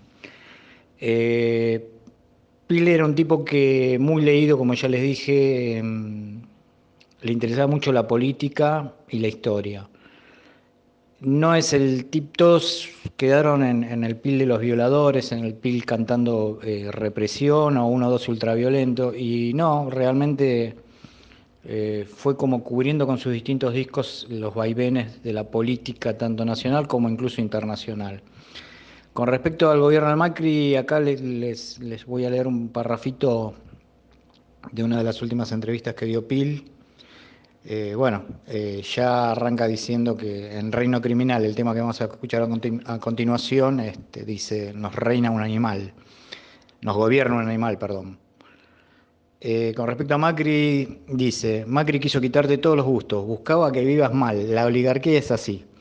Lo demostraron los apellidos patricios metidos a funcionarios y queriendo debilitar y destruir premeditamente lo que había en comunicación, software, reactores nucleares y satélites, donde Argentina es el país más fuerte en Latinoamérica. Recordemos que Pil eh, estaba radicado, vivía la mayor parte del año en Perú, donde tiene su familia. Eh, por esto de Latinoamérica, ¿no? O sea, tiene conocimiento de, lo que habla. Eh, continúa, no tuvieron empacho en blanquear esa idea nefasta de que los pobres no van a la universidad. La gratuidad es del año 49, de Perón, y es absolutamente buena. Bueno, Pilsen, Reino Criminal.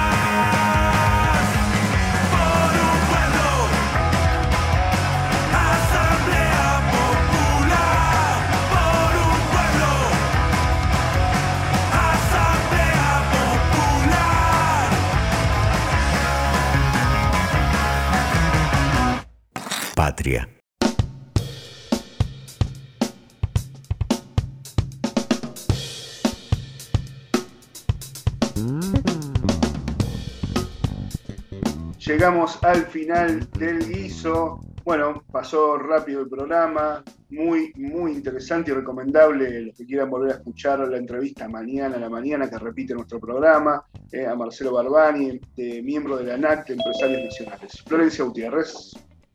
Bueno, se nos fue volando el guiso eh, en este día miércoles. Perdimos a un compañero en el camino, Roy que está ahí con algunos problemas de conexión, de internet. Bueno, esto pasa porque hacemos eh, radio de manera remota, pero si Dios quiere, quien dice, dentro de poco estemos quizás ya con el avance de las vacunas, eh, con, si se quiere, una pandemia que cada vez falta menos para, para poder superar, vamos a estar, ¿por qué no?, todos juntos eh, con distancias, pero en algún lado grabando este guiso. Bueno, ahora le mandamos un abrazo a Robbie y hemos terminado un programa recontra lleno de información. Hablamos eh, de la reforma eh, de la cantidad de horas de trabajo, si es posible o no. Hablamos con Marcelo, empresario PYME, en donde nos dio un pantallazo de cómo está hoy la situación de los pymes. Robbie nos habló de el pensamiento de que soy un empresario, una empresaria nacional. Bueno, gracias. Tuve algunos problemas de conexión, pero creo que fue una, como siempre, un guiso que nos llena bien la panza. Estuvo muy bueno con muchas cosas. Eh, creo que la entrevista también fue muy, muy interesante. Como verá Flor, eh, vos sabés que en ENAC tenemos un, un, dicho que es que no todos los empresarios nacen ratazzi. Les digo que terminé llena este miércoles de ISO. Eh, mucha, mucha información. La verdad que cada vez está saliendo mejor. Así que bueno, eh, le damos cierre a este miércoles de ISO y la verdad es que eh, eh estoy, me quedé muy enganchada con la entrevista a Marcelo, él es parte de NAC, porque nos dio un pantallazo de cómo está hoy la situación de las pymes y la verdad esto es muy importante. Gracias, Flor. Eh, nos volvemos a ver el próximo miércoles. Muchas gracias a las productoras Mariana Ponce de León y Caro Casagni, como siempre, a Diego Cisternas en los controles y haciendo posible este programa. Y también, por supuesto, a Leo Fernández con la musicalización que, temática, les diría, musicalización temática de cada programa quiero decirles que se queden escuchando Pedagogías Desobedientes con Susana Reyes y Alberto Sileón y viene ahora, después de nosotros. Que tengan un muy, muy buena semana y muy buen fin de semana. Les mando un abrazo, un saludo de parte de todos. Nos vemos el próximo miércoles a las 18 horas. Chau, chau, chau. Bueno, nos vamos yendo con el último tema del amigo Pil, de su banda Pilsen. Eh, otra crítica bastante fuerte al gobierno neoliberal de Mauricio Macri. Carne, Tierra y Sangre, de su último disco Carne, Tierra y Sangre, Pilsen. Patria.